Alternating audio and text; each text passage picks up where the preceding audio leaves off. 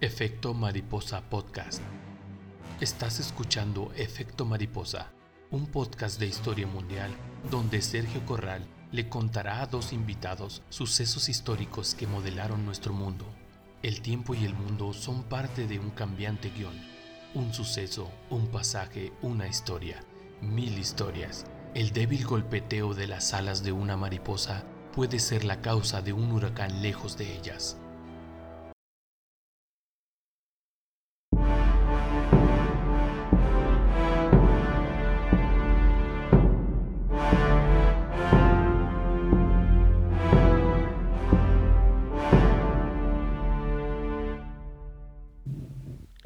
Bueno, buenas tardes. De nuevo aquí en el Efecto Mariposa Podcast, episodio 27.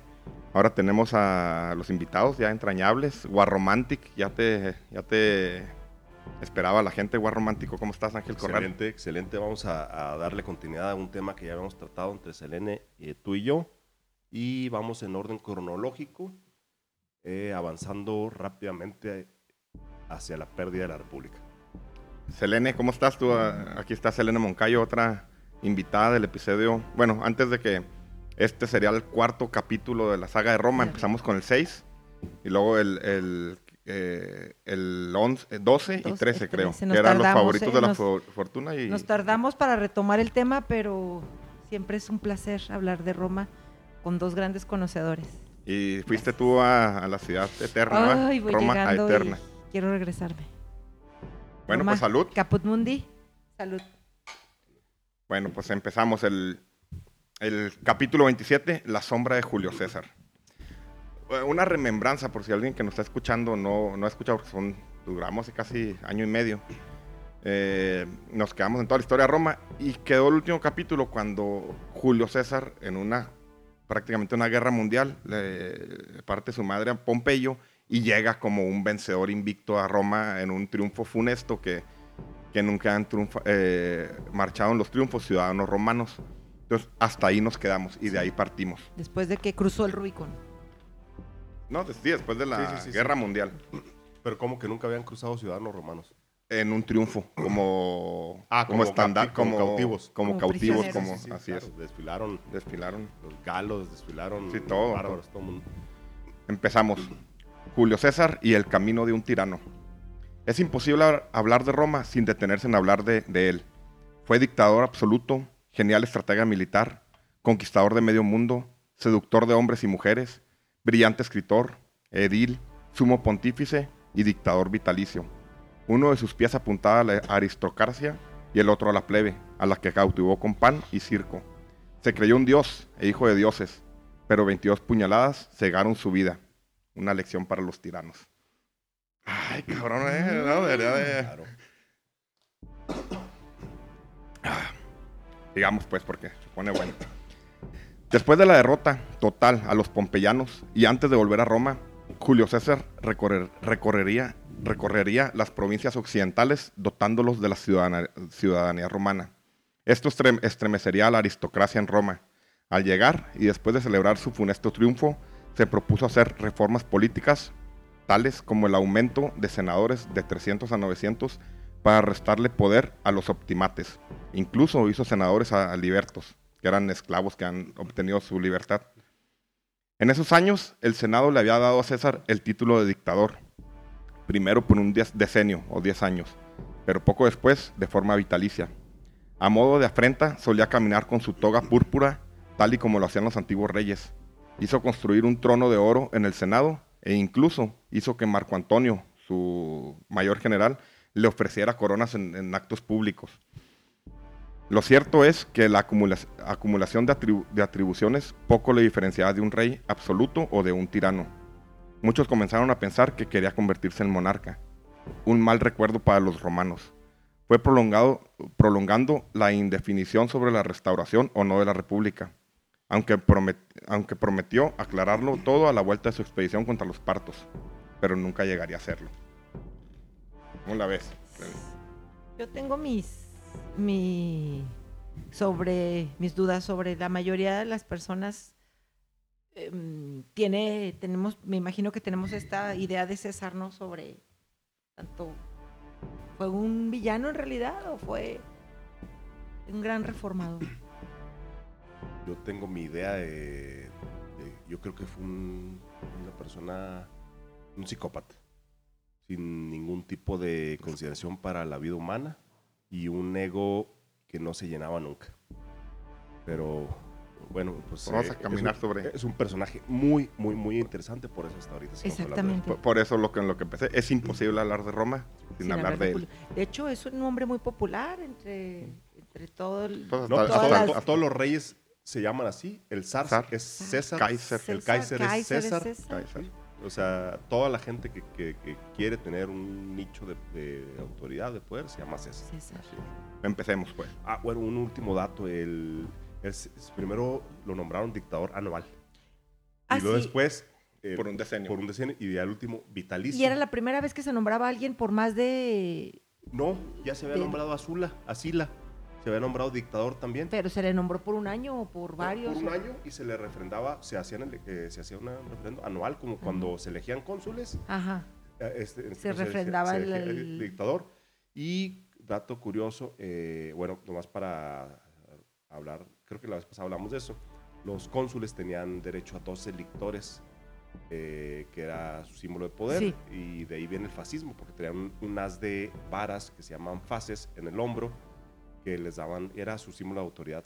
Eh, los dictadores tenían 24, lictores. 24. Así es, igual César tenía 24 licto- lictores, o sea, de 24 guardias personales, era el símbolo de su autoridad. Es- Fíjate que yo este, de esta, este periodo. Ya estás grabando, justamente- Ah, Acerca. No, sí, sí, sí, sí, sí. ah, no, no te iba a decir que, que justamente tengo, lo tengo muy borroso. lo Este tengo- está, yo, yo, yo no lo Yo lo conocía acabo bien. de leer. Ya está, pero vas a ver, eh, encontrar un chingo de cosas.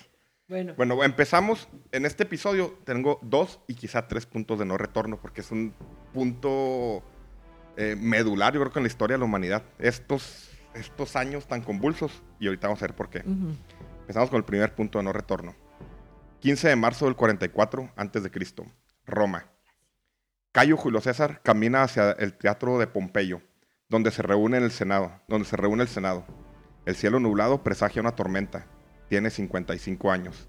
Ha nacido en la magna ciudad el 13 del Quintiles, que es julio, o sea, dentro de cinco días festejamos su natalicio, que después llevaría su nombre, Julio, del año 100 antes de Cristo.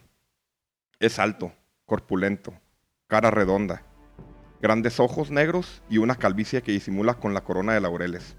Es dictador vitalicio y ostenta el poder absoluto. En la Plaza Curia, antes de abordar la escalinata, un viejo vidente le dice, cuídate de los idos de marzo. César les le contesta confiado, los idos de marzo ya han llegado. A lo que el vidente contestó compasivamente, sí, pero aún no ha acabado.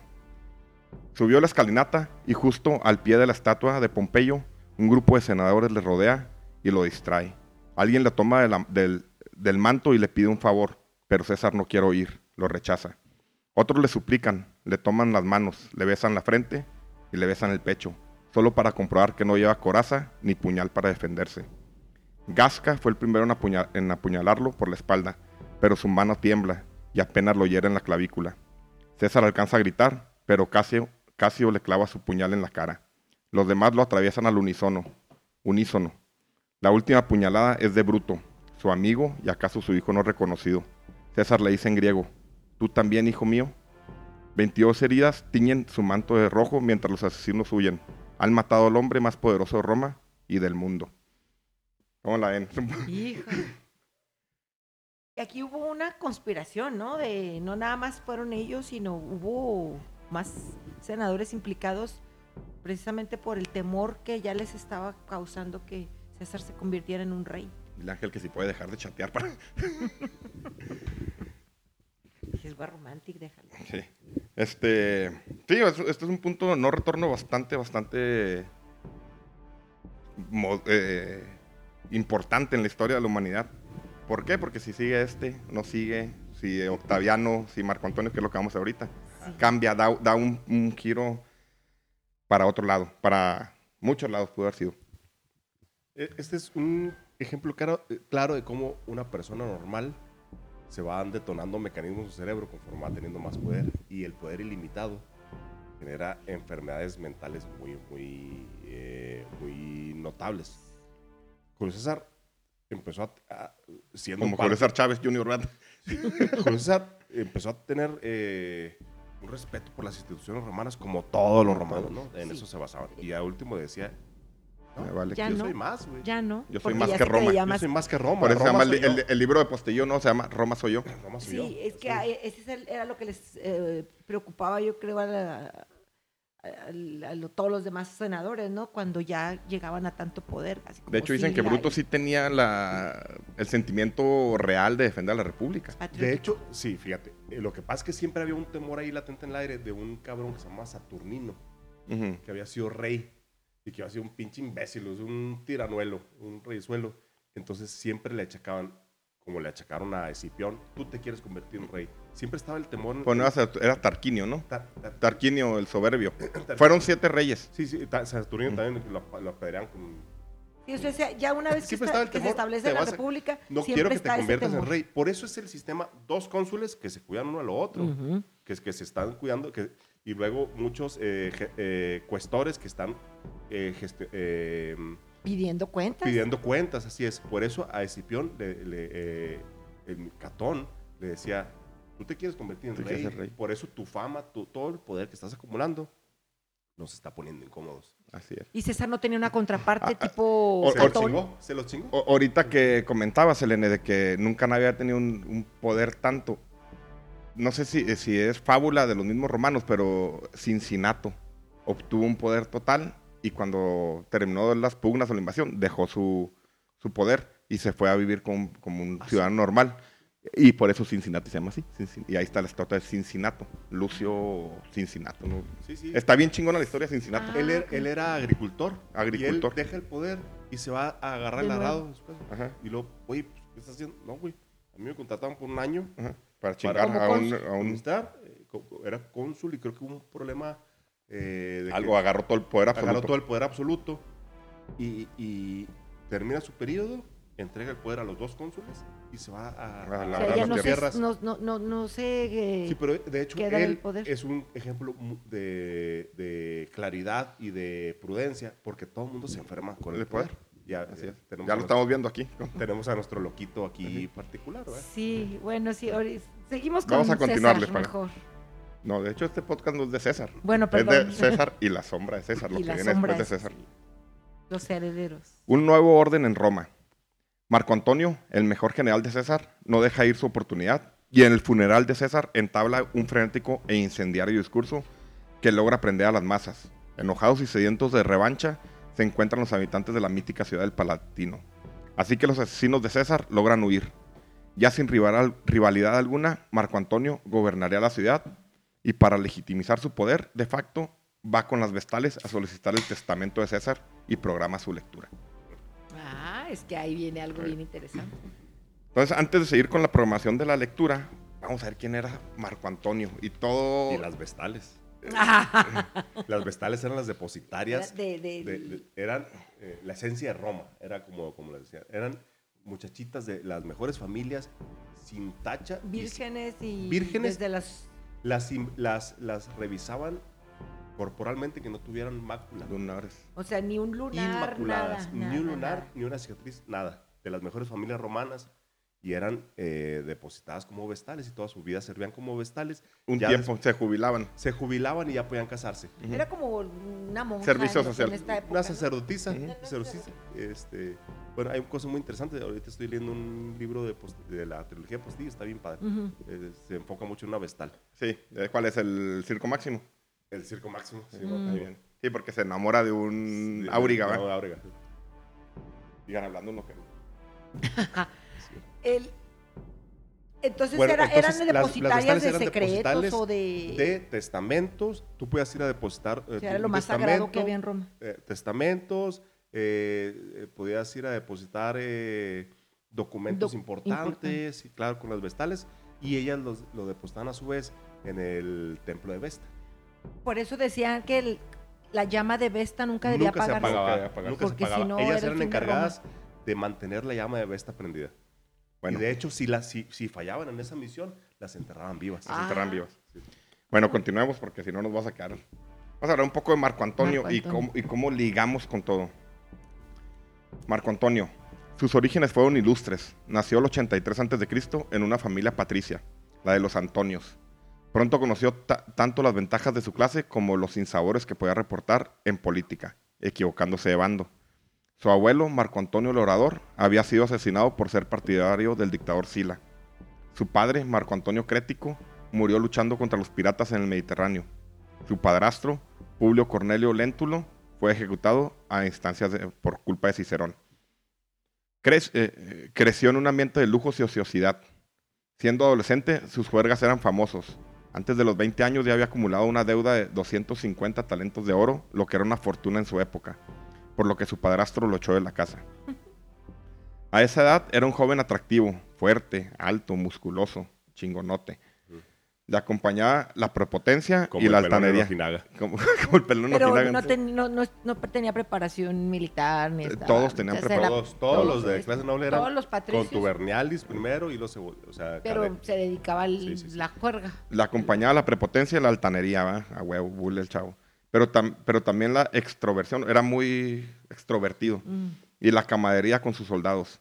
Contaba con 24 años cuando viajó a, viajó a Grecia para perfeccionar estudios, sus estudios, pero por el camino decidió unirse al procónsul Aulo Gavinio, que marchaba con sus legiones a Siria, a sofocar unas rebeliones. Marco Antonio se encargó de dirigir la caballería y pronto demostró sus dotes de mando y estrategia, así como su valentía en combate.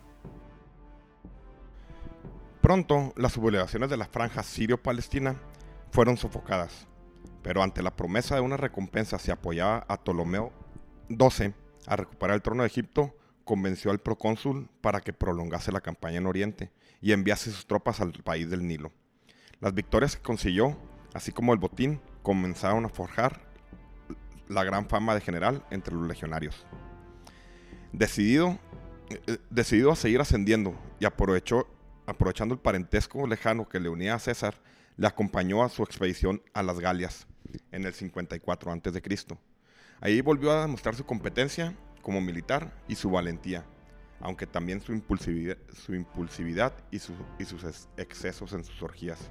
Era pasado de lanza, mister. Todo parecía que Antonio sentaría cabeza cuando contrajo nupcias con Fulvia Flaca Bambalina. Fulvia no se veía como una patricia normal, una patricia romana normal. Era hija de Sempronia Graca y nieta de Cayo Sempronio Graco, por lo que era bisnieta de Escipión. Eh, siempre fue un amante de las revueltas sociales. Su primer esposo, Publio Claudio Pulcro, distaba de ser alguien honorable. Después de internarse en la fiesta de la Bona Rea, vestido de mujer, eh, para calumniar a la esposa de Julio César, y después se cambiará el nombre a Publio Clodio, el bribón del que hablamos en el podcast pasado. Este sinvergüenza que amedrentó a la ciudad con sus pandilleros, principalmente a los senadores, en especial a uno, a Marco Tulio Cicerón. Pero sus actos llegarían a su fin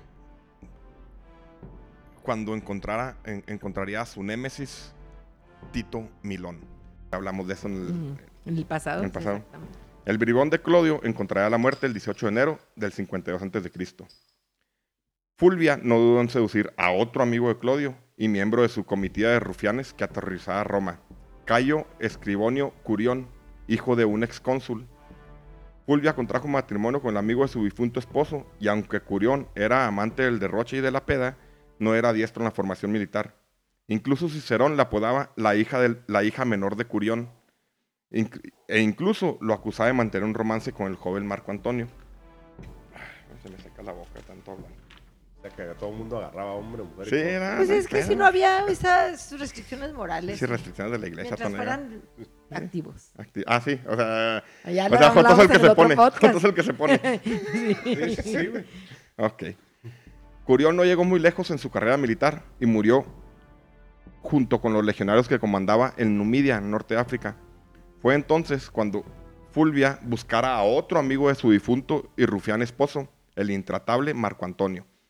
Era la pandillita de Clodio, era Marco Antonio. Eran Sí, una- aquí- Una aquí- bola de- eran aquí quiero- eran unos revoltosos Sí. y unos eh, alborotadores. Sí, sí, aquí quiero hablar a favor de Fulvia porque siendo una mujer Fue, fue en Patricia, cabrona, sí. en el en- de- déjense ustedes ya de las clases bajas.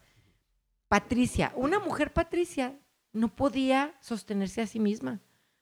O sea, una mujer patricia tenía que estar casada o vivir con, sus, con su padre. De otra manera, pasaba al, al, al, al- Sí, de hecho, la patria potestad pasaba. Si no tienes marido, al papá. al papá, por se llama patria.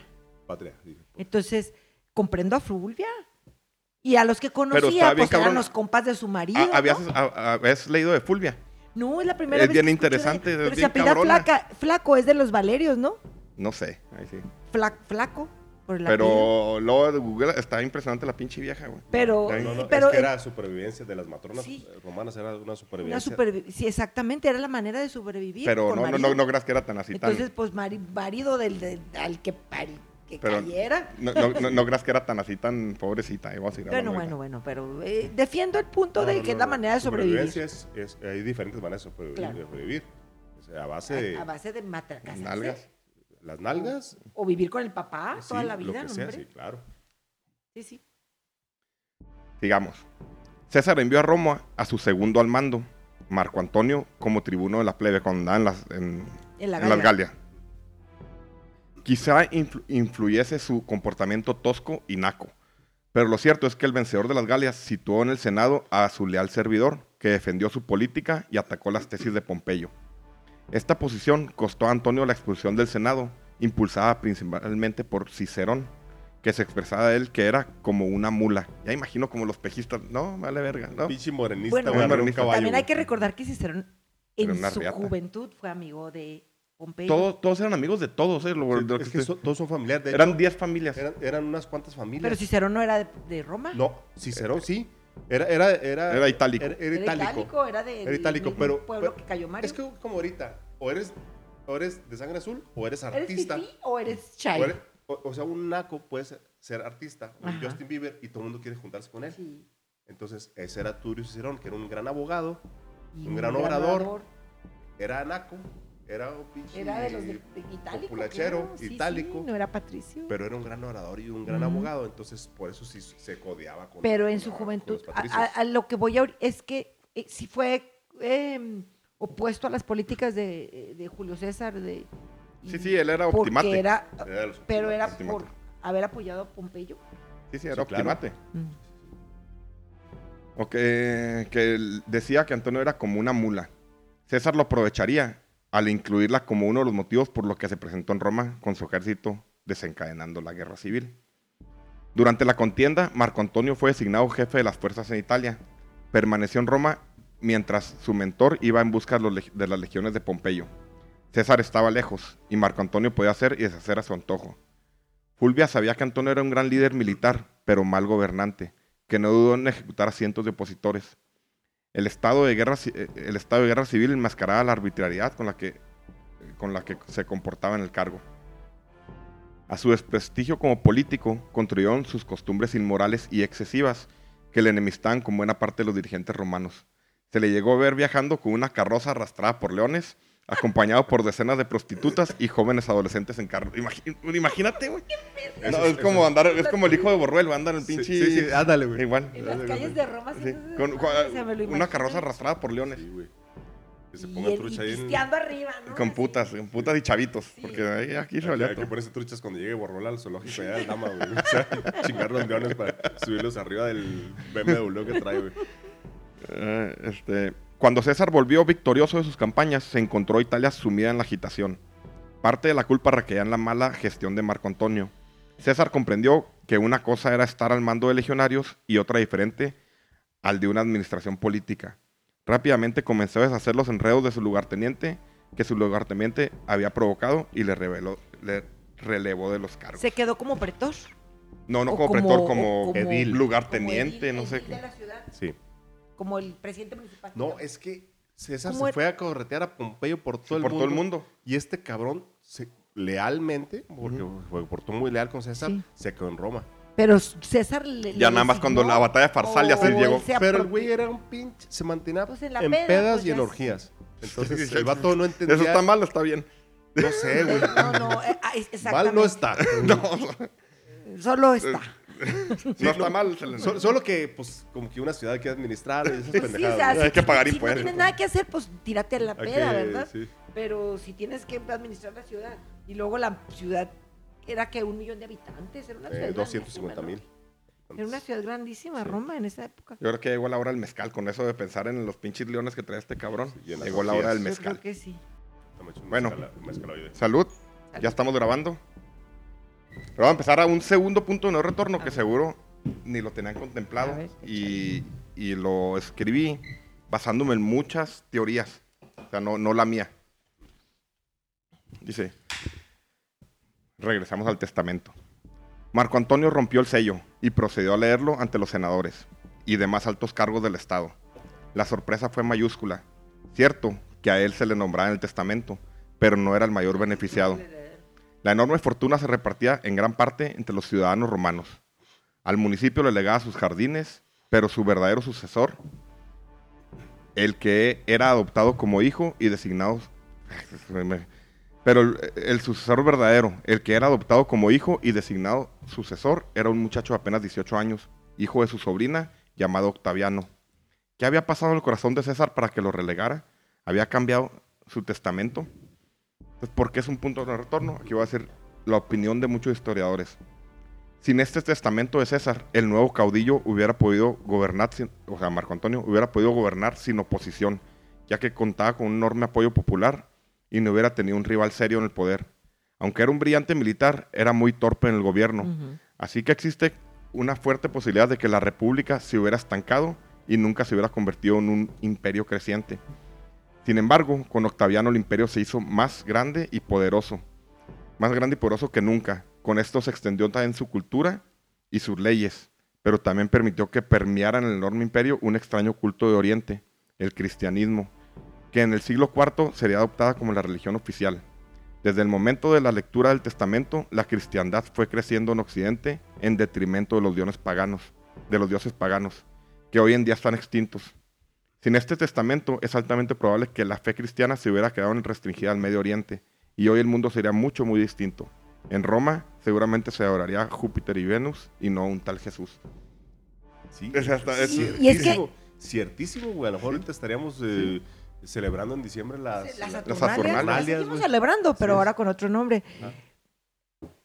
Marco Antonio nunca imaginó que, su tes- que el testamento de César iba, iba a ser para otra persona que no fuera él. Nunca, por eso lo leyó. Por con- eso fue Lo antes. abrió y... Pero, eso- pero es que Julio César no está tonto. Uno, uno conoce a su gente. Pues sí, Tú sabes que eres un pinche desmadre. Ahora, bueno algo vio en. Octaviano, que era una verga. O sea, Eh, es que era, era un- muy prudente, muy- sí, sí, sí. Ahorita, de hecho, en este podcast vamos a hablar más de Octaviano que. Era un jovencito muy prudente. Tú observa a tus hijos. Sí, sí, sí, sabes quién Los es. conoces desde... ¿A quién le vas no- a no dejar? nos vamos ¿A a- quién le vas a dejar? No nos Eh, vamos a entre engañar, villanos no lo nos leemos vamos a engañar. Tú sabes que este es un cagadero, tú sabes que este es un buen niño, tú sabes que es prudente. Yo, yo sé que Eugenio va a controlar a todos.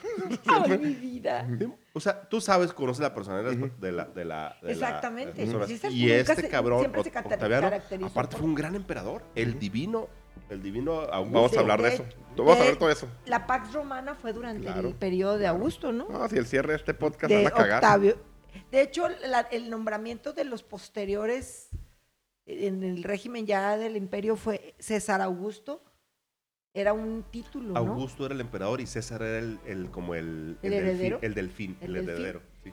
O sea, ya sus nombres o sus... Sí, él fue un gran emperador. Los que siguieron, que, eran todavía de la dinastía Julia, este, fueron desmadre. Ahorita vamos Pero- Tiberio, Calígula, Claudio y Nerón. Uy, Sí, una- ya empezamos. Que Claudio fue un gran Nerón. emperador. güey.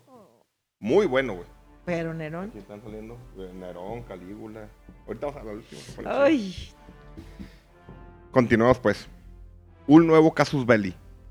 Casus belli es. ¿Qué es un casus belli?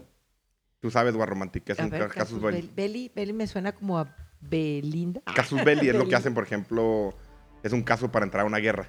Esa es la, es la, La es causa... la- el faja de oro, el potrero del llano, es Sí, el, sí, sí, es sí. el- La excusa. La Es una excusa. excusa. Sí, una Ya excusa para entrar en la guerra. Justificar. No justificar. Así. Un nuevo casus belli. Aquel joven enfermizo de nombre Octaviano estaba lejos de Roma, en Apolonia, y Marco Antonio decidió actuar como si no existiese él ni el testamento. Antonio entonces, de 38 años, gobernó como sucesor de facto de César. Se embriagó de vino y poder, saqueó el, eh, tesoro en beneficio suyo y de sus amigos, reclutó a más de 15 mil hombres, eso es todo. A ponerle pausa porque ya tiraron todo el, un cagadero aquí con el mezcal. ok, retomemos después del cagadero que hizo salir con el mezcal. Este, nos en que este cabrón se embriagó de vino, Marco Antonio de vino y poder, saqueó el tesoro en beneficio suyo de sus compas, reclutó a más de 15 mil hombres con parte de la herencia y se nombró gobernador de la Galia Cisalpina. La Galia Cisalpina era la provincia al norte de Italia y, si y el gobernador puede tener un ejército. Lo que suponía que podía tener un ejército en Italia. Mientras tanto, tuvo que hacer frente a una revuelta popular. La gente humilde de Roma acusó a los ricos de haber matado a César y a su, a su cabeza estaba un esclavo liberto, un tal Herófilo, al que Marco Antonio ordenó detener y ejecutar. Y esto ocasionó nuevas sublevaciones que ahogó otra vez con sangre. Empezó a hacer un desmadre. Cuando Octaviano, eh, a veces le, eh, hay quien dice Octavio y Octaviano, entonces O sea, es el mismo. Es que es el mismo Octaviano es el nombre de cariño, güey. Sí. Otaviano. Cuando Octaviano, Octaviano, toro. Cuando Octaviano se presentó ante Marco Antonio, le preguntó por el cumplimiento del testamento y la razón por, lo que no, por la que no había castigado a los asesinos. Antonio le trató con desprecio y le dijo, muchacho, tú se lo debes todo a tu nombre. Era el comienzo de una larga rivalidad que tardará años en decidirse. El Senado, harto y desconfiado de la prepotencia de Antonio, se mostró enseguida partidario de aquel muchacho, pensando que al menos sería más fácil de dominar. ¿Le pongo pausa? Sí. Ah, Ok, se presentó muchacho. El Senado empieza a encariñarse con el muchacho, porque el otro cabrón era un pinche tirano. Marco Junio Bruto y Cayo Casio Longino se las arreglaron para dominar todas las provincias de Oriente, Grecia, Macedonia, Siria, Libia, Chipre y parte de Asia. Estos cabrones son los que mataron a, a César y se fueron a Oriente, Y huyendo. y- y- pero estaban allá como gobernadores. Sí, sí, sí, se hicieron de todo el poder. Tenían, tenían ¿Y el legiones. Senado pintado? Todo, todo, todo, todo, todo el poder allá. Mientras que en Roma percibían el peligro de aquellos, entre comillas, republicanos. Mm. Octaviano, aunque joven, no era nada tonto. Se las arregló para ser nombrado cónsul y ya con el título ejerció presión para que se le hiciera reconocer como el adoptado de César y tomó el nombre de Cayo Julio César Octaviano. Viendo el peligro de Oriente, logró unir al hombre más rico del momento, Lépido, y a su rival Marco Antonio, uniendo, sus fuerzas y formando un nuevo triunvirato. Para, se- para sellar el pacto, Octaviano se casaría con la muy joven Claudia, hija de Fulvia. ¿Te acuerdas de Fulvia? Pero Fulvia, ¿y de quién? ¿Y quién Y el papá de, de la Clodio. Clodio? pero Clodio. El sinvergüenza. Bueno, pues tuvo sus, tuvo Ujú. su, Güey, qué bueno está el mezcal. Estos nuevos triunviros, estos nuevos triunviros promulgaron la Lex Titia, Tilia, con la que legalizaron el crimen político, eliminando a todos aquellos que se habían conjurado en el asesinato de César. Fulvia se las arregló para poner al odiado Cicerón en la consigna número uno. Cicerón sería asesinado mientras huía, su cabeza y sus manos cortadas fueron expuestas en la tribuna de los oradores, en una exhibición macabra. Y aún más macabra cuando la enfurecida esposa de Marco Antonio cogió la cabeza de Cicerón y escupiéndole enfurecida, entre comillas, escupiéndole enfurecida, le arrancó la lengua y la atravesó con los pasadores que utilizaba para el pelo. Fulvia. Fulvia, sí, estaba muy enojada, estaba muy enojada. La comprendo, la comprendo. Con esta nueva ley murieron más de 300 senadores y más de 2.000 patricios. También esos tres, estos tres cabrones pro- promulgaron la Lex Pedia, donde promulgaba que los gobiernos de Bruto y Casio en Oriente eran ilegales. Ahí viene. Eso ya lo debían de haber promovido desde antes los del Senado, nomás que no lo habían hecho. No, no, otra vez se hicieron dos bandos. César los perdonó, pero pues una vez que no estaba César, Otra César, vez este fue otro bando. bandos. Eh, Bruto y este Casio ten- Casio. tenían legiones. Ah, es que ese era el punto, o sea, Sí, sí, no ya- nomás ya- estaban ellos, Ah, tenían sí, respaldado. Te hago ilegal. Sí, güey, yo tengo ¿Cuántas legiones tendrían que y si estaban en Oriente, en Seis Siria, legiones. en Macedonia? sí, Siria. Ahí vamos, ahí vamos a eso. Una nueva guerra mundial y la batalla de Filipos. Los romanos habían hecho la cosa- las cosas en grande y sus guerras intestinas habían alcanzado niveles de guerras mundiales. Primero, el enfrentamiento entre Sila y Mario, una batalla entre optimates y populares. Después vendría otro terrible enfrenta- enfrentamiento entre dos caudillos, Pompeyo el. Magno y Julio César, teniendo como vencedor a César en la batalla de Farsalia. Y esta nueva batalla entre republicanos y autócratas. Solo un año después de decretar la Lex Pedia, dos, enorme- dos enormes ejércitos estaban a punto de chocar en Macedonia.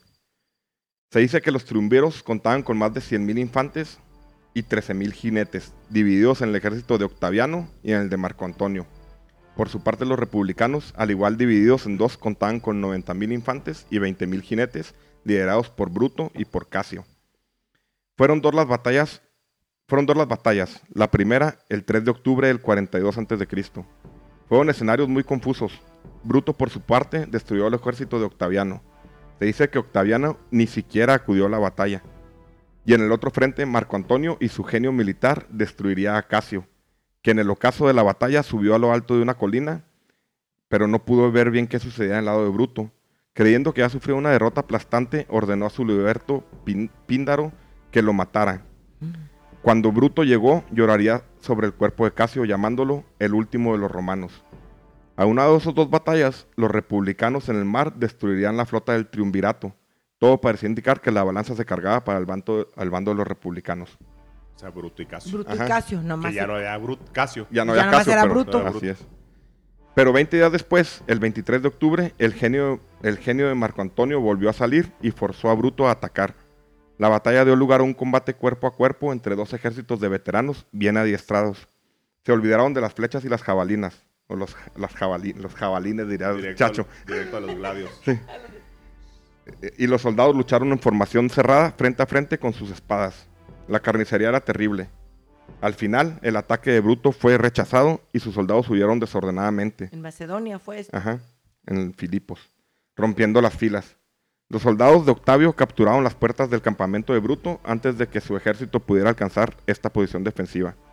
El ejército de Bruto no pudo recomponerse, con lo que la victoria de los triunviros fue completa. Bruto pudo retirarse a las colinas próximas con una fuerza equivalente a cuatro legiones. Viendo que la rendición y su captura eran inevitables, Bruto se suicidó gritando, entre comillas, para que veas César cuánto te amé. Nunca deseé tanto tu muerte como deseo la mía. Ay, pues es que él, él estaba conjurado, pero por otras razones. Era ¿no? un, era un patriota fanático. Sí. O sea, realmente él Defendía que- la república, Que, o sea. matar- que tenía que defender. Y, y, y está hasta en lo cierto hasta cierto punto. ¿no? O Y sea, es, que, es que él creció con César. Y fue su padrastro. Pues era su hijo, dicen que Era era su hijo. No, era hijo de Bruto. Porque No, Bruto era hijo de César. Bueno, no, era su hijastro. No, Sí, no, no. Pero hay muchos que dicen que sí era su hijo. bueno, no, muy- Sí, porque no, porque cuando, fue- cuando Servilia nació, fue novia de César desde que están chavos. no, pero, Sí, pero, pero cuando nació Bruto, César tenía como 18 años más o menos. ¿Cuándo qué? Cuando nació Bruto.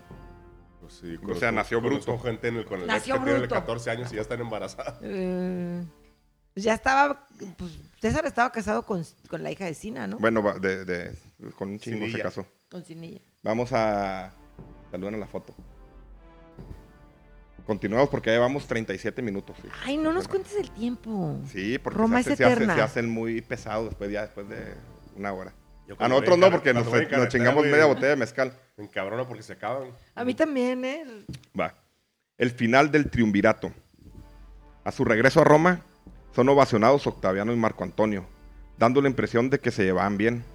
Y en verdad sí habían sido amigos en el pasado. Hay correspondencia entre estos dos, que en el pasado había- habían intercambiado cartas de aventuras amorosas. Huevo. Primero Octaviano y Marco Antonio se las ingeniaron para, se las ingeniaron para quitar a Lépido del acuerdo y lo rege- relegaron a asuntos religiosos mientras que ellos dos se dividían de la siguiente forma el mundo. Todo Oriente y el norte de África eh, y el norte de Italia para Marco Antonio, mientras que España, norte de...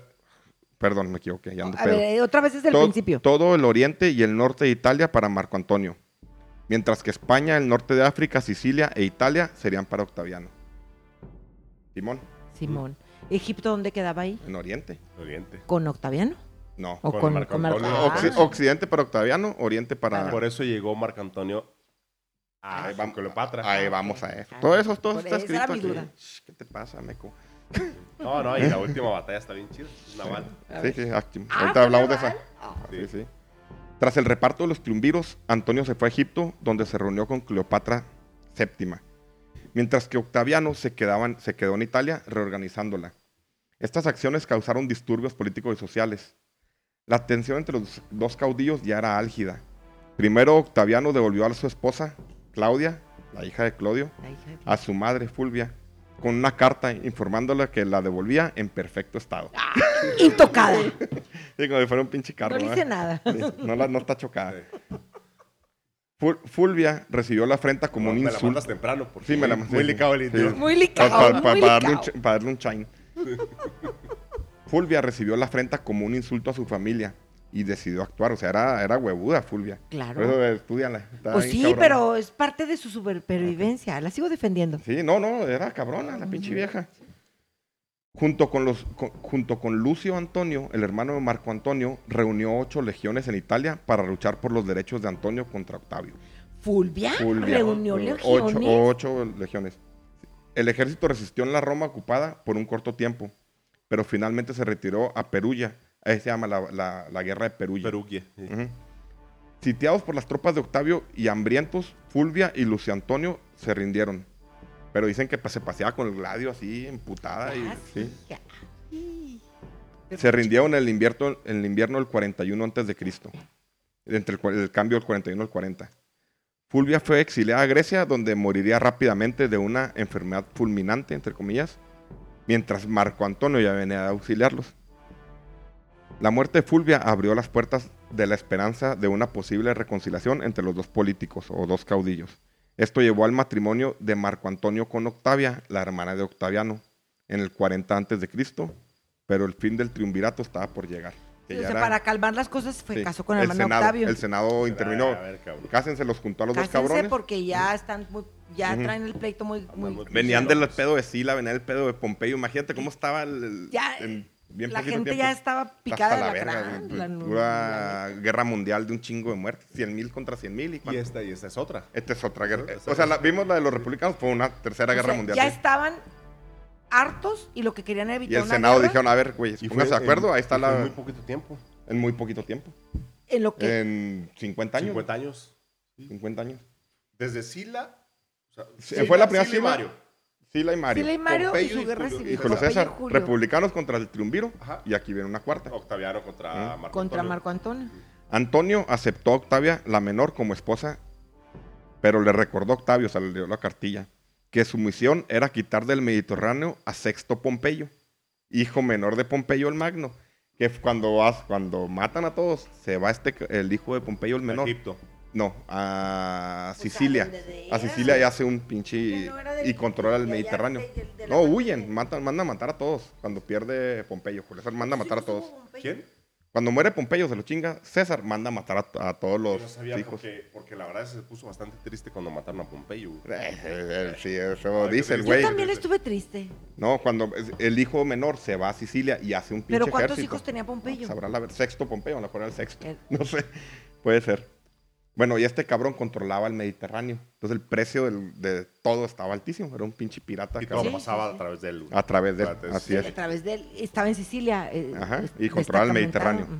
Entonces le recordó este, eh, Antonio Octavio que su misión era quitar del Mediterráneo sexto Pompeyo y sus piratas, mientras Antonio atacaría a Partia o Persia, siguiendo la misión de César. El trato era, Antonio le mandaría barcos y Octavio le mandaría 20.000 tropas de élite. Durante todo ese tiempo, fueron tres años que duró este, Antonio en Roma. Durante ese tiempo, eh, con Octavia, la hermana Octavio, eh, Antonio procreó dos hijas, Antonia la mayor y Antonia la menor. Y después partió a Egipto a preparar la guerra contra Persia. Ya allá en O Egipto, Partia. ¿quién lo esperaba? Ahí va, ahí va. ¿Quién lo esperaba? A su regreso a Oriente, quedó perdidamente enamorado de la reina egipcia, Cleopatra. Pasaba gran parte de su tiempo vistiendo una toga griega, visitando gimnasios y platicando con filósofos. Poniéndose fit. ¿Qué? Ya ¿Qué? me lo imagino. Poniéndose fit Ya para me lo gustar. imagino A huevo, sí, con es un unitardo. Sí, a huevo, a huevo. Y la Con un toga. pinche con Y la toga, y la toga, y la toga. Con un como Frusi. Yo así iría, si fuera Marco Antonio, un pinche leggings. A huevo. Y Ven la para, toga que, púrpura. Simón. ven para que te pongas a balbucear. Unos leggings morados. A huevo. Sí, a huevo. Pone Cagados. pausa para... ¿Para qué? ¿Vas a aventarte el fogonazo de apagón? Claro que le pongo. Bueno, entonces nos quedamos en que andaba en su tanguita espido, Marco Antonio, en Y los gimnasios. Y Los su gimnasios, toga. Y su toga toga, viril. y su toga- Toga viril con su, y su un pinche púrpura, trajecito y rojo. su toga púrpura. Sí. en los gimnasios. Marco Antonio sentía el nuevo Alejandro que conquistaría Persia. Finalmente se lanzó a la conquista de Persia, o Partia, o sea, digo para que la entiendan los pinches, los pinches, el vulgo, el vulgo, La gente de la Rosario. la gente de la Rosario, de la Dale. de la Rosario, no te hagas, güey. Era, ya no. Calle 38. Sí. Y, y 2 de abril. Sí. Ahí te conocí. 38, ah, no, te conocí 38 antes. 06. Que nunca he estado ahí, ni he vivido nunca ahí. Ok, se fue a la conquista de Persia, pues no le fue nada bien. Quizá hubiera ganado si Octavio, Octaviano, hubiera cumplido su parte de enviar tropas, tal y como él sí lo hizo al enviar barcos a Roma. Sin embargo, en su retirada, o sea, no pudo con Persia y se retira. En su retirada, Antonio invadió Armenia en represalia por la deslealtad de Artabaxes II, aliado de los partos. Captura al rey armenio y conquista su reino. Mientras Antonio perdía en Persia, Octaviano y Agripa, este, Agripa era una mega sí. Octaviano y Agripa derrotaron con su muy moderna arma eh. el Arpax. Eh, Era una arpa, ¿Cuál no, como un arpa, digo, como una ancla que se ca- encajaba y jalaba los barcos. Pero Eh, Agripa estaba en Jerusalén, en, eh, en, eh, mm, en Siria, ¿no? En, no, no, en no. Palestina, ¿no? No, no, Agripa estaba con él y diseñó, estudió las tácticas de mar y la Era un chingada. arquitecto, ¿no? No, no, Un- Agripa era un general, el general de Octavio, era su compa de Chavito. Pero, era mejor- romano. Sí, sí, a lo mejor había otro Agripa antes o no sé, no sé. Pero Agripa era un general bien cabrón. Compa de Octaviano. Eh, con su muy moderna arma, el Arpax, derrotaban al hijo de Pompeyo y recobraban el control del Mediterráneo y con ello la caída del precio del pan en un 300%, lo que hizo inmensamente popular a Octaviano. En Eso Roma, fue imagínate. el control de Sicilia, ¿no? Del Mediterráneo. Del Mediterráneo. Ya, los piratas no eran piratas. estaba el- este pinche tirano, güey. Es que acuérdate que Pompeyo se chingó, a- se chingó a los piratas y Ajá. cuando los Y- corren. Y, puso a su hijo. Así es. El Entonces- control del entonces- Mediterráneo. eh, Pompeyo se chingó a los piratas. Ujú. Fue y los buscó hasta sus pinches cuevas. Y yo no sabía que había puesto a su hijo. Ujú. Pero el hijo se quedó cobrándoles cuota a todos los Ah, barcos que pasaban con claro, el era como por eso pinche era tan caro el narcos, trigo en Es Roma. como cuando Así. quitan los narcos y lo ponen. Pues sí, pero ahora cobro yo, mijo. Octavia, Octavia la menor, esposa de Antonio y hermana de Octavio, clamó a Octavio que cumpliera su promesa de enviar tropas, pero Octavio no lo hizo.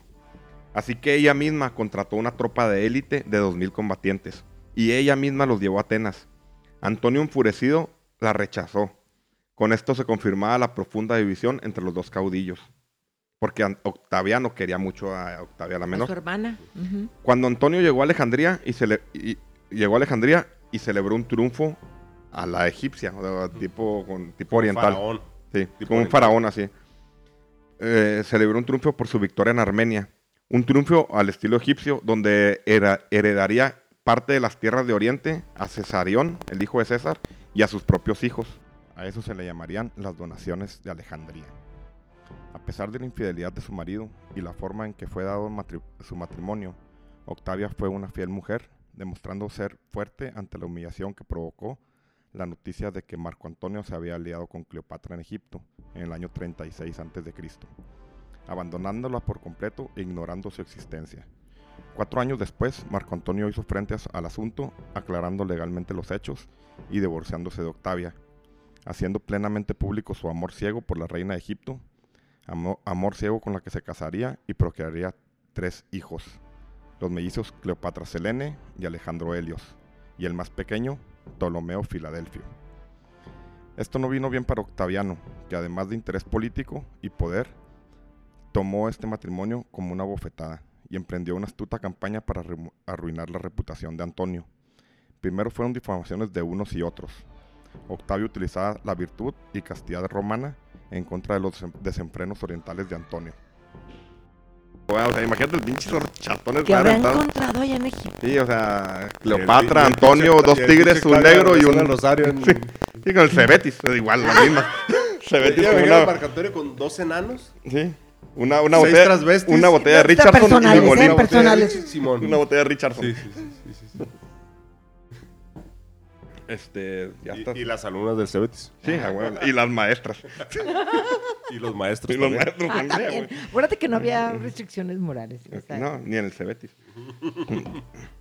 Eh, los desenfrenos orientales de Antonio, que comparó con Dionisio, el dios del vino y de la, y de la lujuria. Antonio empre- emprendió por su parte el reconocimiento de, Cesar- de Cesarión como heredero de César. Esto pues, está cabrón porque Sí, porque lo, lo que estaba haciendo era contrarrestar a Octavio. Octavio así es. El poder que Pero estaba- acuérdate que César adopta a Octaviano, pero no era su hijo legítimo. Este güey Nunca reconoció a Cesarión. Sí, César sí, ¿Sí reconoció, reconoció? a Cesarión ¿Sí en lo caliente. reconoció? Entonces dice, oye, es que Cesarión es el hijo de César, tú no, tú eres adoptado Sí, a la verga. sí. Claramente rivalizando con el testamento con el que Octavian- Octaviano Lo se quería poder. posicionar como un títere, pues. Mm. Sí, así es.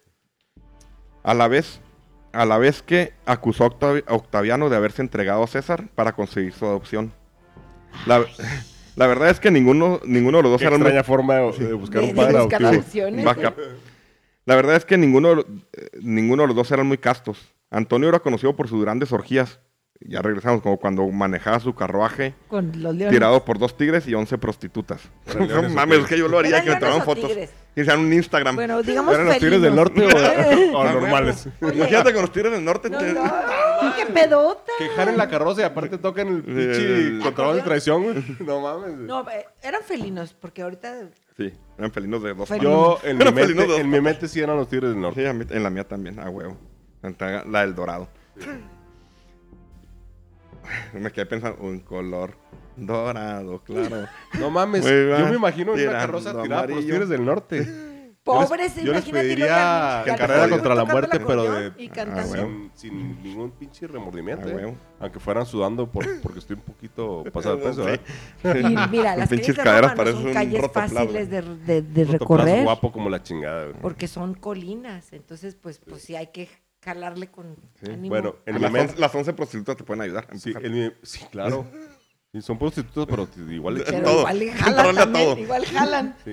Bueno, vamos a quedar en mi mente. Son los tigres del norte con Ujú. 11 prostitutas. Ujú. Jalando Dale, una carroza. Dale, pues. Nada mal, para una posada. Octaviano, por su parte, se ganó el mote de afeminado, ya que se chamuscaba el vello de las piernas con cáscaras de nuez al rojo vivo, para que el pelo le saliera más suave. Ay, Ah, o sea, yo lo voy a intentar, ay, voy a intentar. Potra más. salvaje. Octavio tenía una especial afición por niñas vírgenes que mandaba a buscar por todo el imperio, o por todo el... No, ya no sé qué era aquí. Aquí Chihuahua ya no hubiera encontrado ni una, güey. No, no, no, no, a huevo. En las Reyes. Sí, sí, sí, güey. no Ta-. También le gustaba jugar canicas con niños que fueran guapos, despiertos y simpáticos. Y lo, ah, mira, De recoge, preferencia- recoge esa canica, agáchate. Ándale, agáchate a tirar el Agáchate tirito, el tirito. Sí. De, Agüita, de prefer- la macana, la marrana. La ca- de preferencia que fueran moros y sirios. O sea, le gustaban Ay, morenitos. Sí, morenitos. sí, con- Ay, aguas. con, con el culillo morado como mi hijo. Hijo de su pinche Aguas, aguas, aguas. Pero la imagen que vendió Octavio en Roma era que él era un hombre casado, fiel esposo, trabajador y esforzado. ¿Con quién estaba casado Octavio? Con, eh, con Livia. Con Li- Livia. Livia. Es que se casaban un chingo de veces, ya no sé en ese momento con quién está casado.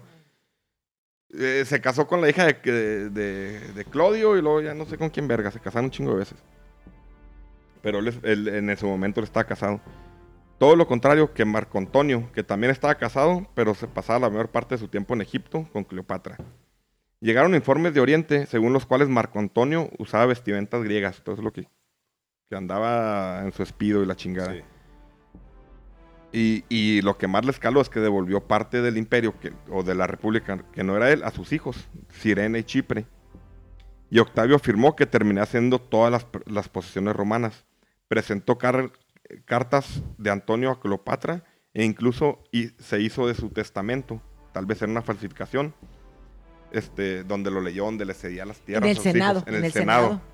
Este, Desea, desea toda Cleopatra.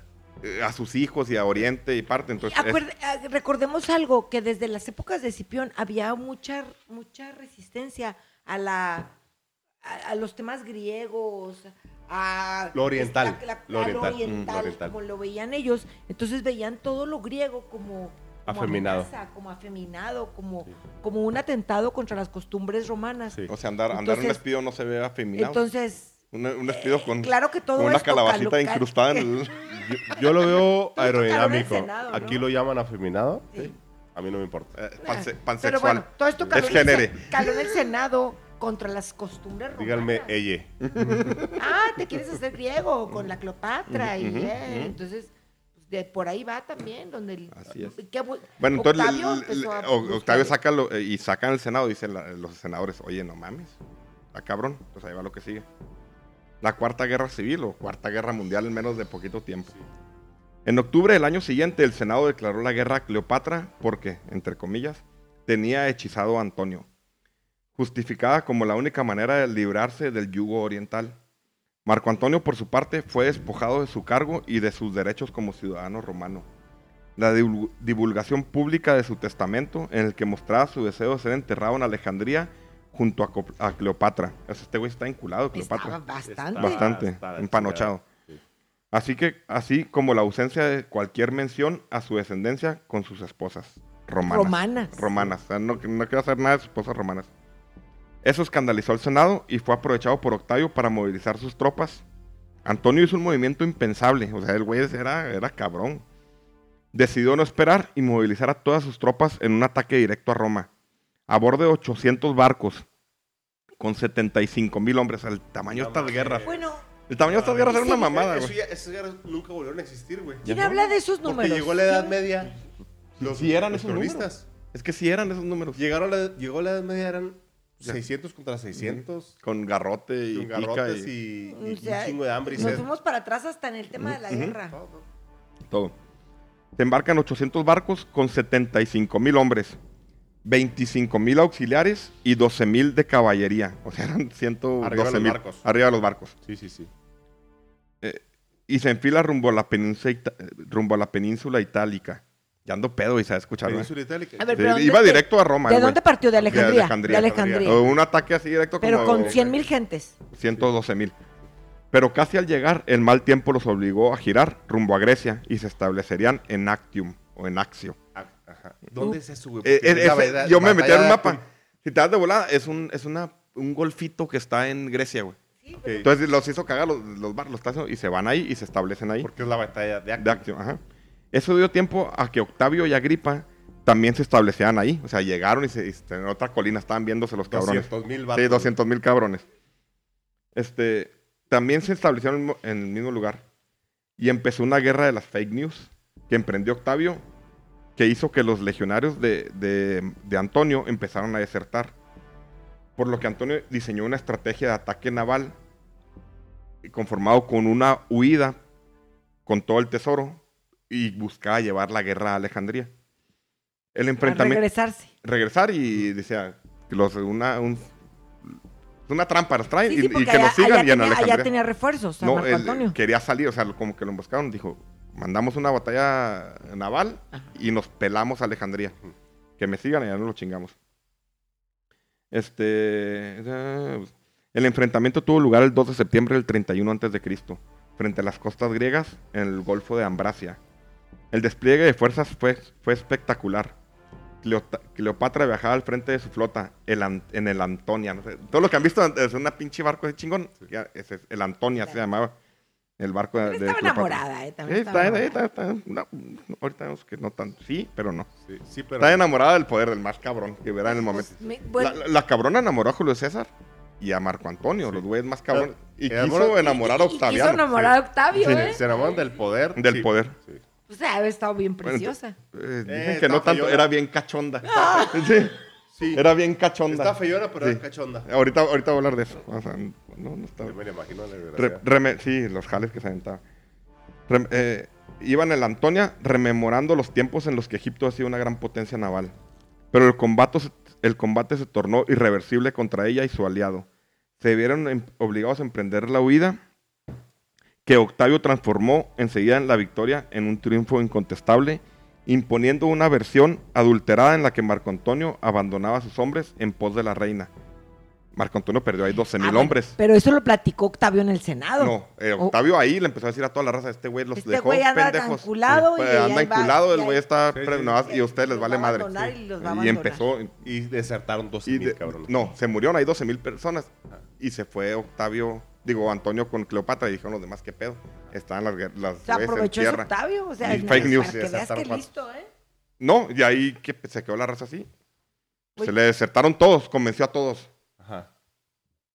Bueno, después de un brevario cultural y, y de vaciar la vejiga, continuemos. Entonces nos quedamos en, en las fake news de, de, De de Octaviano. Octaviano, Octavio. que hizo que se fueran, eh, pues Pues- que, sí, dime, dime. Bueno, el pedo es que la, la batalla estuvo cabrona, en el mar estuvo cabrona, y, pero la estrategia que puso Antonio fue de huir, pero realmente no era huir, era jalar, Retirar. jal- jalar a la gente a- o a los enemigos a Alejandría. Y, y Octavio lo agarró De- chingón y les dijo, lo está abandonando. Desinformación. Desinformación, fake news. Los- es una mamá, el pinche perro parece un ser humano. Este, Pero y esa les es hizo una creer, le técnica hizo que creer. se usa todavía en la Es actualidad, ver- ¿no? eh, obviamente. una retirada ordenada y les dijeron, te están abandonando. Ah, se están abandonando, la pendejo. Este Sí, güey sí, estaba sí. peleando por una ruca, anda empanochado. Meco. Ok. La realidad es que Yo te voy Octavio. a dar terrenos. Así es. La realidad es que Octavio necesitó varios días para poder dar por ganada la, la batalla. Y obtuvo la rendición de las tropas enemigos gracias a la guerra psicológica. En esta situación, desesperada, Antonio recibe otra noticia falsa. Es que era como Donald Trump este güey. Donde la, la reina Cleopatra se había suicidado. Él, haciendo honor a su temple de romano, prefiere la muerte antes de caer en manos del enemigo. Antonio se atraviesa con su espada. El nuevo, el nuevo dueño de Roma tiene la intención de llevar ahora a Cleopatra a la capital y exhibirla en un desfile triunfal. Encadenada. Y ejecutarla. Sospechándolo, la reina ma- mantiene una entrevista con, el, con él para intentar salvar al menos a sus hijos. Cleopatra des- despliega todos sus... me, me- me- me- Ya, mándalo a la verga este güey. Es que no puedo... Concentrar. A ver, vamos a que Popeye... Este que- le dice, güey. Eh, Cleopatra mantiene una entrevista con... Con Octavio. Con Octavio. Le dice, respeta a mis hijos. Sí, Si le me dice... quieres llevar encadenada a No, Roma, le dice, este... y le lo empieza a querer cachondear de la madre. Y hay una frase muy, muy, muy conocida que dice... Octavio decía, si la... na- Bueno, más adelante... Sí la- grabando, ¿eh? Sí, ya sé. Ah. Más adelante tuvo que haber sido alguien que la hizo, ¿eh? Si la nariz de Cleopatra hubiera sido más corta, la faz de la tierra hubiera sido otra. Ante, Ah. ante este fracaso, la reina se suicida, según la tradición, mediante la mordedura de una cobra que acerca a su seno. Octavio ordena que Antonio, o sea, el, el- el güey sí había sido compa de Antonio. Nomás eran, no podían, no podían subsistir dos gallos. No, no, no. Octa- Octavio ordena que, que Antonio y Cleopatra sean enterrados juntos, pero también manda dar muerte al joven Antonio, el mayor de los hijos que tuvo con Fulvia, y a Cesarión, hijo de César y A Cleopatra, los dos Ay, mayores. a los dos que pudieran retarlo. Sí, sí, claro, claro. Y es que, en Era realidad, bonito, pero no tan en bueno. realidad, o sea, respect- Era, era pra- pragmático. Pragmático. Era Octavio, pragmático. Sí. Pragmático, O sea, o sea, Por eso, por no eso por odio, sino porque No, este no, güey pues Es de- que no es personal, güey. no es personal. Simplemente es lo mejor para el negocio ahorita. Ujú. Y el negocio, su negocio era Roma. Era Roma. Era el- Es como curiosidades. Todavía no se acaba, pero curiosidades de este lapso de Marco y Cleopatra se vestía como la diosa Isis. Ella se hacía, pues, se personificaba Por en eso Isis. la Era el primer, así con el esas... primer, ¿cómo se llaman esos güeyes que se han- el- que se visten de pinche chavito? ¿Travestis? No, no mames.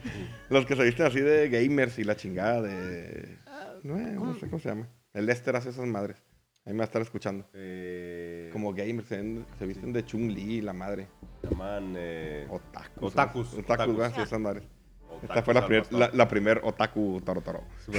La primera tacos en la historia conocida. Cleopatra estaba en Roma como la amante de César cuando fue asesinado. César había mandado hacer una estatua bañada, de ella bañada en oro y la instaló en el templo de Venus. Ese es amor. Ay, no no aceptemos menos. Los ¿eh? tenían panochados. ¿Qué pedo que les decían? Bueno, pues oye. No, no, dale pues. Los hijos de Cleopatra y Marco Antonio fueron adoptados por Octaviana, la, la, la ex, la ex de Marco. ex de, Octavio- de Marco. Fueron tratados con respeto y con amor.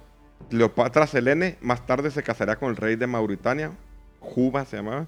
Aún existe un mausoleo con su nombre. Con Juba tuvo un hombre, Ptolomeo, que sería asesinado más tarde por, por Calígula.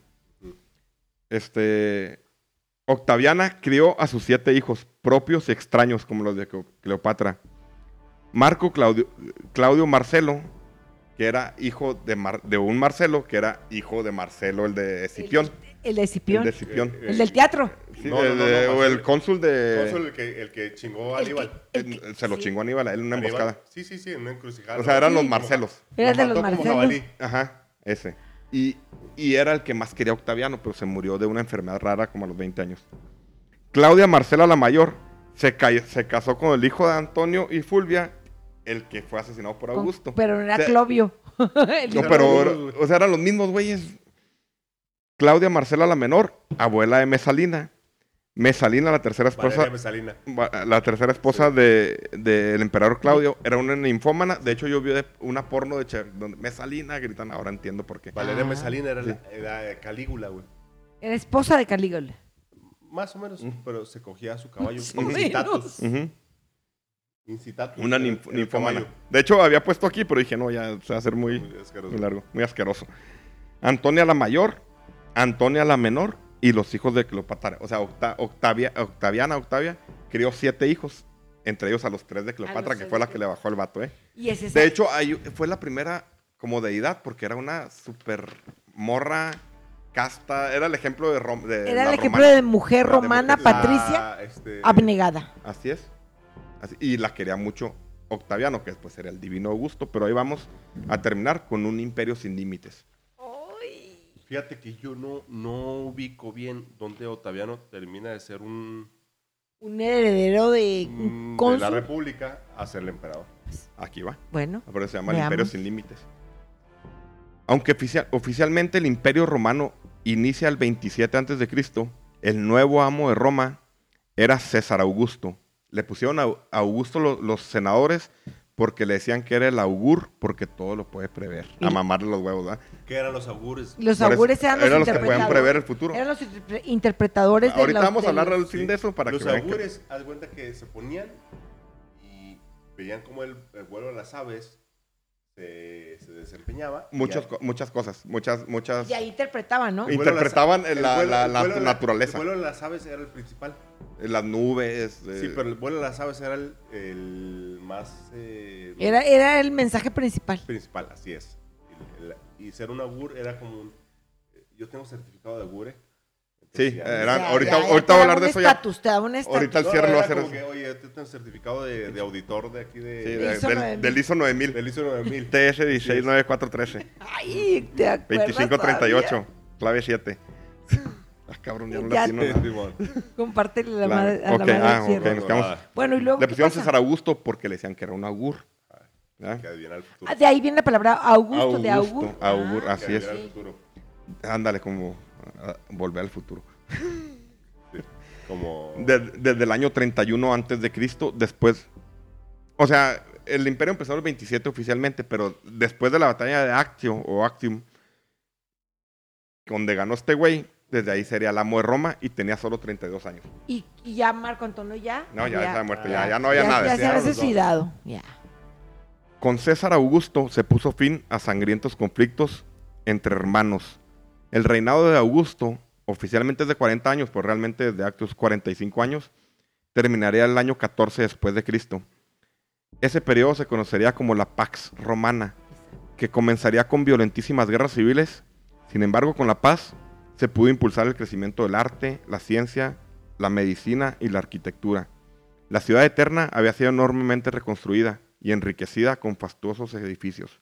Augusto había heredado un pueblo de ladrillos y dejado una ciudad de, De mármol. mármol. De es. Las fronteras del imperio crecieron, la disciplina, se- la disciplina se mantuvo a rajatabla, las legiones tenían las mejores armas y aunque hubo muchas victorias, también hubo dolorosas derrotas como la batalla de Teutoburgo, que a la postre reformaría, el- ese es otro punto no retorno, Teutoburgo es, está bien interesante. está bien Alemania. chingón, Sí. está bien chingón. Hay, hay una serie un en Netflix que se llama, sí, pero hay bosque. una serie- ¿no has visto la serie de Netflix? No, güey. Está chingona. ¿Cómo se llama? Bárbaros. No Ok. mames. Está verga, son Es que esa- chingoncísimos. Teutoburgo entran en un bosque, entran y ya no sale nadie. Sí, pero, pero la lidera un cabrón. Esto es rápido porque se nos va a hacer largo, pero está bueno, bueno. bueno, pero ¿quién era el, el, el el, legado? el caudillo, el cabrón, los, los romanos agarraban a los hijos de los líderes y, los se los tenían llevaban como cautivos. rehenes, pero los educaban chingón. Sí, Y claro. Augusto quiso como su hijo al hijo de un líder. Se llamaba Teutón, Cayo. Germano. Teutón, sí. No me acuerdo el nombre ahorita. Y ese güey lo manda, oye, güey, ve a ver qué pedo. Y el güey dice, yo soy Teutón. Teutón. y guió toda la batalla y se chingó a las mejores legiones de élite. Pero ya venía entrenado por Roma. Claro, el de Chavito. Sí, Y eh, lo quería mucho Augusto. Era un bosque. Era un bo- Pero. Era la- como un pasadillo. Sí, sí, sí, pero la, la, la, la estrategia estuvo genialmente construida por un güey que era Oye, hay un, hay un un- libro de Valerio Eh, entrenado por los romanos. Te- Teutoburgo. Teutoburgo. No, ves, esa serie está súper chingona. ¿Cómo se llama? Bárbaros. Creo que bárbaros. Bárbaros. Ok. Está súper chingona. Entonces, ese güey romano, pero teutón, le da y le, le y pone les la pone peor una chinga, chinga. a los romanos. Pero no nomás es una batalla, es muy importante Es un parte aguas. porque a la postre reformaría el mundo, ya que las tribus germánicas no pudieron quedar dominadas por el imperio. Y sería desde aquí donde lanzarían los ataques para su caída siglos después. Es un Pero punto de no llegaron retorno. Hasta el Rin, ¿no? Llegaron hasta el Rin.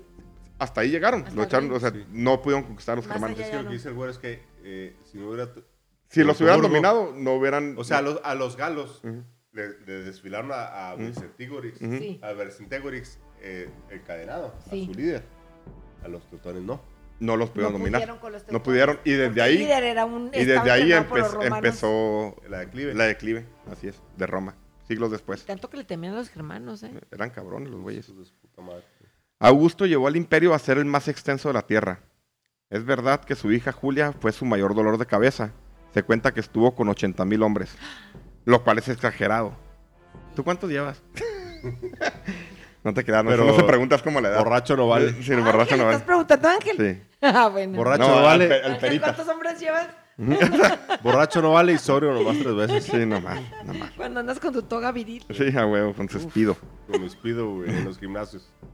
80 mil hombres, lo que es exagerado. Pero también es cierto que el número tuvo que ser alto. Pues Julia salía con su grupo de amigas denominadas la cuadrilla de violadoras. Ay, cabrón. Mi hija se llama Julia, no. No cuídala, güey, cuídala, no va a salir con esta pinche- ya vi. Una cuadrilla violadora, güey. Salía con la cuadrilla de violadoras casi a diario, literalmente a violar a hombres por las calles. Qué feo, Mira, eso es violar ha hombres. pasado, a mí- a- güey. yo- ha pasado tengo- Y te agarren pedo y terminas con una Es muy gorda. mal, güey. Es muy malo eso, ¿eh? Te tomas mal augur. No puedes violar a un una hombre. caguama y Es violan, güey. imposible. Claro, a huevo. Imposible. Muy no posible. Puedes viol- no, no puedes violarlo. Claro. Si el que quiere, Puede. participa. A mí me ha pasado El que no, veces. no. No digas Entonces- mentiras, Elena. Ya cuando los besos empiezas a sentir bigotes, dices, andaba pedo. No, no, Sí, sí, la. Ándale. Que sea, pinche man. Ok, andaban violando gente por la calle. Sí. Julia no era distinta a otros jóvenes patricios de su generación. Una juventud reacia a aceptar el nuevo puritanismo que predicaba su padre, el divino Augusto. Fue más severo con su propia hija que con otras mujeres y desde luego mucho más duro que consigo mismo. Un hombre que había abusado de, la- de su autoridad para casarse con la esposa de otro, cuya afición, según las malas lenguas, era desflorar vírgenes eh, eh, de hecho, yo lo, lo ubico como un pinche viejito pedófilo, ¿eh? Ah, Este güey, Augusto, Tiene 18 al divino- años. No, ¿cómo no. un viejito. No, no, es como, ya después. Ya Ya, está bien. ya, está viejo, tiene a Julia. Ya, ya que- se ha chingado todo el mundo. Este. Era de explorar vírgenes. Pero nunca le perdonó a su hija que se convirtiera en el chisme de Roma y la, exil- la exilió bajo duras circunstancias, donde per- permaneció acompañada de su madre Escribonia. O sea, era su esposa, Escribonia. Y después se casó con Livia. Pero era, eh, de, de- de- de- de qué familia era la. Ah, sabrá la chingada. De alguna. Cuando Tiberio, hijo de Livia, sus- la otra esposa, y tercer, y, o sea, el hijo de la esposa de Hijastro. Augusto, hijastro de este güey, la casó con Julia, su hija. O sea, era un desmadre, o sea, no O sea, él tuvo una hija con, con esta. Con Escribonia, con Julia. Escribonia. Y luego después se casó porque se hizo muy bonita Livia, que estaba casada con un cabrón. Y le dijo, vale, verga, soy el emperador, presta a tu Sí. vieja. Y tuvo a Tiberio. Y luego después Y casó Tiberio a Tiberio Julio. con Julia. Eran hermanos. Eran medios, Medios hermanos, hermanos. y los casó. ¿Ok? Eh, eh, cuando Tiberio, hijo de Livia, tercer esposo, de- tercer esposo de Julia, porque la había casado también con Claudio Marcelo y con, y con Agripa. Claudio y con Agripa, con sus mejores generales. Subió al poder, claramente odia- la odiaba. O sea, Tiberio fue emperador después Ujú. Y, la, y odiaba Después- a Julia. Después de Augusto. Ajá. Odiaba a Julia por deshonrar su matrimonio, la dejó morir de hambre hasta su muerte. Bueno, aquí yo quiero hacer una, un, comentario. Las mujeres en la antigua Roma eran moneda de cambio. En antigua Roma y, Y, y- y- ahorita y- en Pero Oaxaca también. y de Ciudad de. México. Y en San Antonio de la Lana. Sí, Oaxaca. en Pero- 2022. o sea, por eso ahorita estaba ah, eh, poniéndome del lado de. Ya Fulvia. empezaste con tu pinche feminazi, ya Claro, pasó, ya claro, hasta marzo, hasta marzo, otra vez, No, no, retomamos no, hasta ya, marzo. esta la. No, no, es que. aquí- Ya pintas la barda. poniéndome ¿Pintas en el- esta? En el lugar de las mujeres romanas de esa De época, pues no mames, güey, tenían que buscar su supervivencia. O sea, huevo, A como fuera, nalguitas. aunque me cayera mal el Aunque, vato, pues aunque ni modo. te, te cogieras 80 mil cabrones. 80 mil, ay, no mames. ¿O ¿Cuánto está en?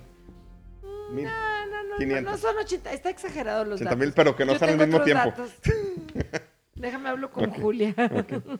Al final, la vida en Roma era de odios enquistados. Livia, la esposa de Augusto, madre del futuro emperador Tiberio e hija de Marco Livio Druso Claudiano, le recitó esas palabras al divino mientras éste agonizaba, agonizaba debido a los higos envenenados que le había proporcionado. Nunca olvidé de quién era hija, pues su padre se había suicidado junto a Bruto en aquella batalla de Filipos, donde la república y la democracia habían muerto junto con ellos. Ella era drusa. Era Drusa, así es. Livia Drusa. Sí. de Era- las era- Lilia drusa, pero, pero del, de, de la descendencia de Druso, Así ¿no? es. Con esto termina el, el podcast, pero hay un epílogo. Un epílogo. Para los romanos el futuro era tan profundo que no se podía alcanzar su fondo. Sin embargo, podía explicarse, ya que los dioses expresaban su voluntad debidamente codificada a través de acontecimientos cotidianos, pero no cualquiera podía leerlos. Se necesitaba un adivino y quienes tenían las capacidades, y quien tenía las capacidades se les conocía como augures. Los augures. A los augures. Hubo unos textos proféticos que cobraron fama en la Roma antigua. Se llamaban los libros sibilinos. ¿Han escuchado esos? No. No. Ah, bueno, se van a quedar fríos. La síbila era un personaje de la mitología griega y romana. Se trata de una, profe- una profetisa capaz de conocer el futuro.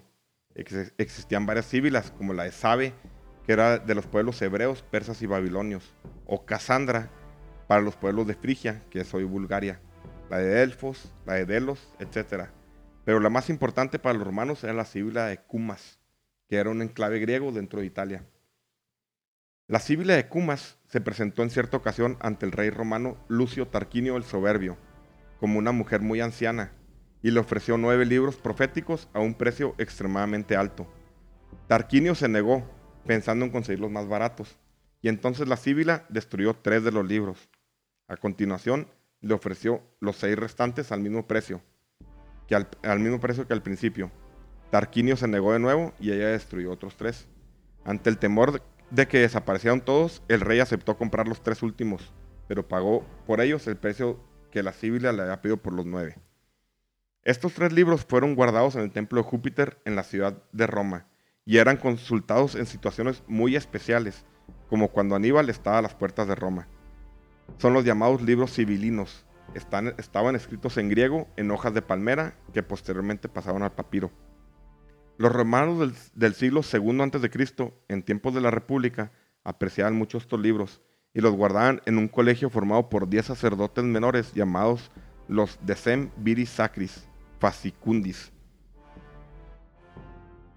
El, guardaban los pinches libros, ¿verdad? Sí, sí. El cognomen era el, era el tercer nombre de un ciudadano romano. Servía para diferenciar ramas familiares dentro de cada estirpe o gens. Nomen, cognomen, Ajá. Cognomen. Y cognomen. prenomen. Con normalidad tenía que ver un atributo físico como Estrabón, Estrabón. que era visco, Rufo, Escipión. que era pelirrojo o rojo, negrín, negro, ne- negro, Ajá. Negro- Escipión. el que el El, bastón, esi- el cipio. o César, que quiere decir velludo. Aque- Ah, César quiere decir velludo. velludo. yo no sabía eso. Ah, ¿No sabía eso? Aquella ¿Sabía Estrabón, el, el Eh, visco, este, Negrini, negri- negrino, eh, Negrino, eh, el- pelo negro, pelo negro. albino, eh, pelo blanco. blanco. Bueno, César era el velludo. Aquella antigua síbila de Cumas profetizaría la primera dinastía de este nuevo imperio, la dinastía Julio Claudia. Julia. Y ahí se las voy a leer para que se queden fríos. Augusto, Tiberio, Calígula y Claudio. Ahí va. Nerón. Nerón. Ahí empieza lo que decían los libros. A 100 años de la púnica maldición, Roma será esclava de un hombre velludo, de un César. Un, hombre velludo de muy poco pelo. El corcel que monte tendrá dedos por cascos. Morirá a manos de su hijo, que no es su hijo, Ajá. y no en el campo de batalla. ¿Quién hizo esa profecía? De Cumas, la cívila de Cuba. Ese es el uno. Sí. El dos. El otro velludo que esclavice al Estado será hijo, no hijo del último velludo. Hijo no hijo. Tendrá los cabellos, ab- tendrá de cabellos abundante pelambre. Dará mármol a Roma en lugar de arcilla y la ceñirá con cadenas invisibles. Morirá a manos de su esposa, que no es su esposa, para bien de su hijo, que no es su hijo. Ese Octavio. es, es Octavio César Augusto. Augusto. Va el tercero. El Tiberio. tercer, el tercer velludo que esclavice al Estado será hijo, no hijo de, de este último velludo. Será barro mezclado con sangre, un hombre velludo de muy poco pelo. Dará a Roma victorias y derrotas, y morirá para bien de su hijo, que no es su hijo. Un cojín será su espada. Tiberio. Claudio. Ti- no, es Tiberio. Sí, por Tiberio y sigue Claudio. El cuarto velludo que esclavice al Estado será hijo, no hijo de este último velludo. Ajá, no. Un hombre velludo de muy poco pelo. Dará a Roma venenos y blasfemias. Y morirá en una cos de su viejo caballo que lo paseó de niño.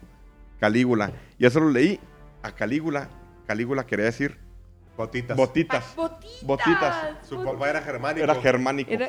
Botitas. Y había un cabrón que lo traía siempre en, en- Eh, en cargando, los hombres. sí, sí, sí. Y ese fue el que lo mató. Su caballo, que no era No. caballo. Ajá. No, eh, o sea. Ah, y, sí, mor- sí. y morirá de una cos de su viejo caballo que lo paseó de niño. E- Es el que lo pasó de niño. A- Era un- a- era a un Calígula. hermano, Era un esclavo. legionario. Era un legionario que lo quería mucho. Que hablaba con una voz muy, muy aguda. Ajá. Así se, se la cagaba de. Decía de- de- pajarito. le- le- y le decía hembro, una madre Sí, su así. Pero- pajarito. Mm. Pero a Calígula le cagaba su apodo de, cal, de, de Botitas, sí. Era hermano, era hijo de germánico. De germánico. un pinche chingón. Un chingón.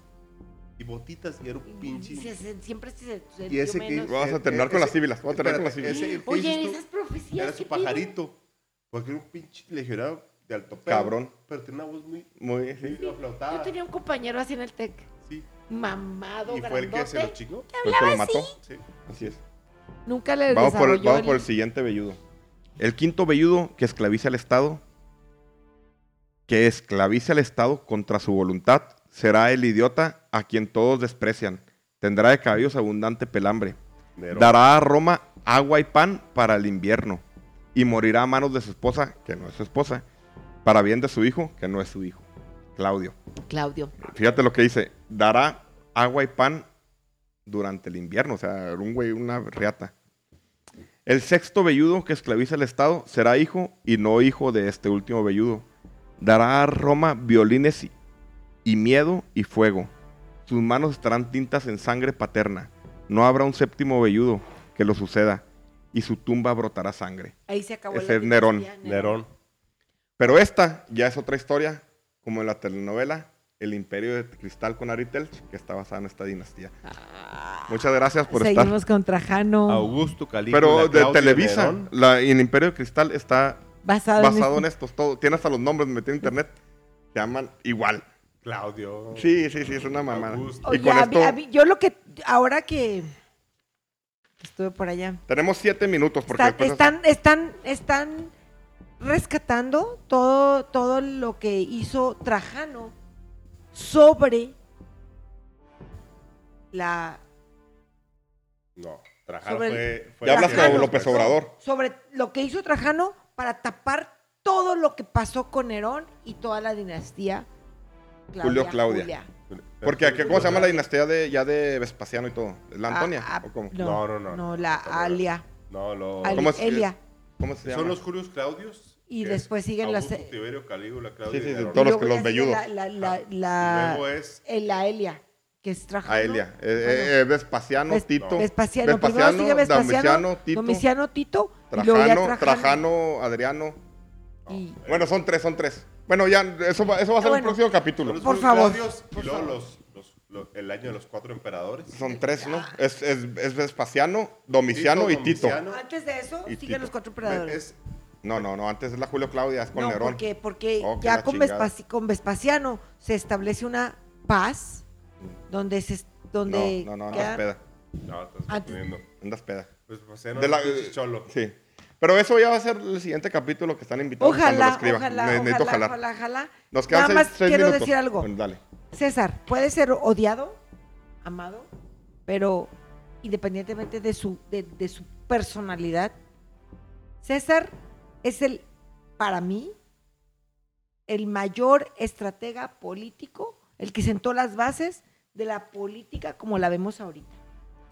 Yo me quedo con eh, en la, una batalla contra los galos, no me acuerdo cómo se llama, La batalla Sí. de Alesia. Alesia. César mató a 250 mil personas. Hay una frase en la guerra de las galaxias que dice... De las galaxias. Sí. Luke Ah, sí. Skywalker dice, yo quiero ser un gran guerrero. Y lo, eh, Yoda dice, la guerra no hace grande a nadie. O sea, César, si mató a 250 mil personas sin pestañear, para mí es un vato que no tenía Claro. ni la más mínima noción de lo que era la humanidad. No, Entonces, era un para mí, era psicópata, Genocida. un ególatra y un vato con un vato eh, con un narcisismo demasiado marcado que podía matar a toda la humanidad con tal de hacerse grande. Entonces, eh, Sí. es, es una- un personaje que no podemos dejar de hablar nunca porque es importantísimo, pero de ahí a que sea una Como persona, una referente, como, Como persona, estoy de acuerdo contigo.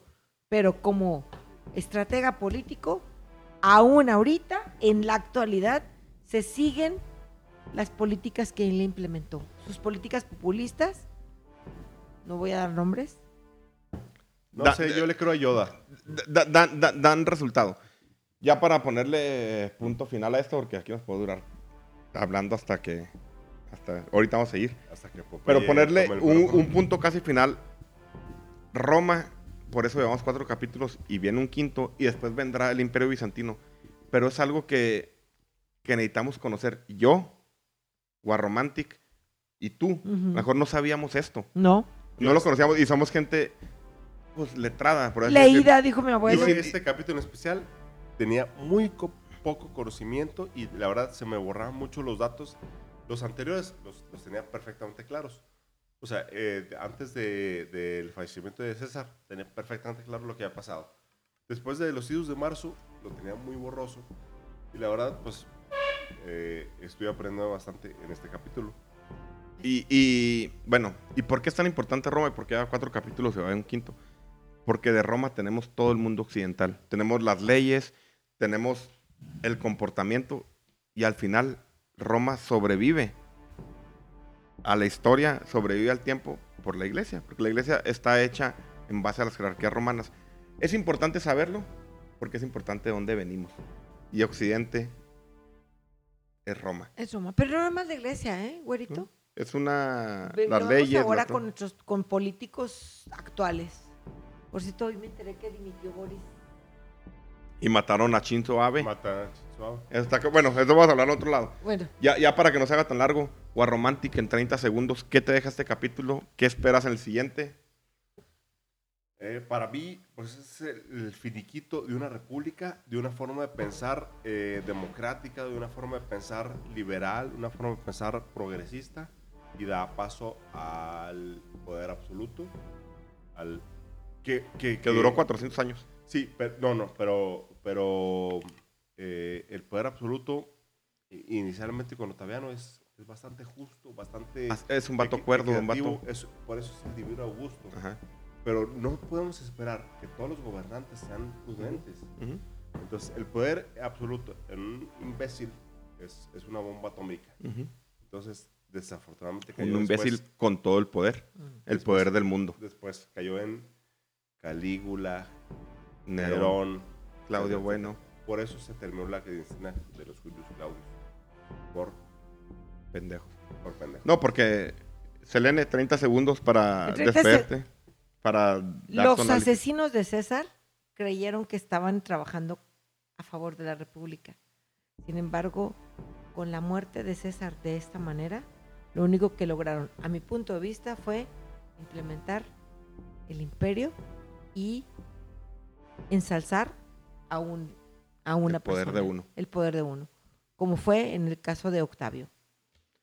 Bueno, pues eh, está chido. Siento que cuando lo escuchemos se va a divertir la gente. Padre. Y me quedo con, con lo que yo creo. Yo creo que no había manera, si fuera Octavio, si fuera Antonio, si fuera Lépido, si fuera quien sea, Roma ya no puede parar, no puede hacer...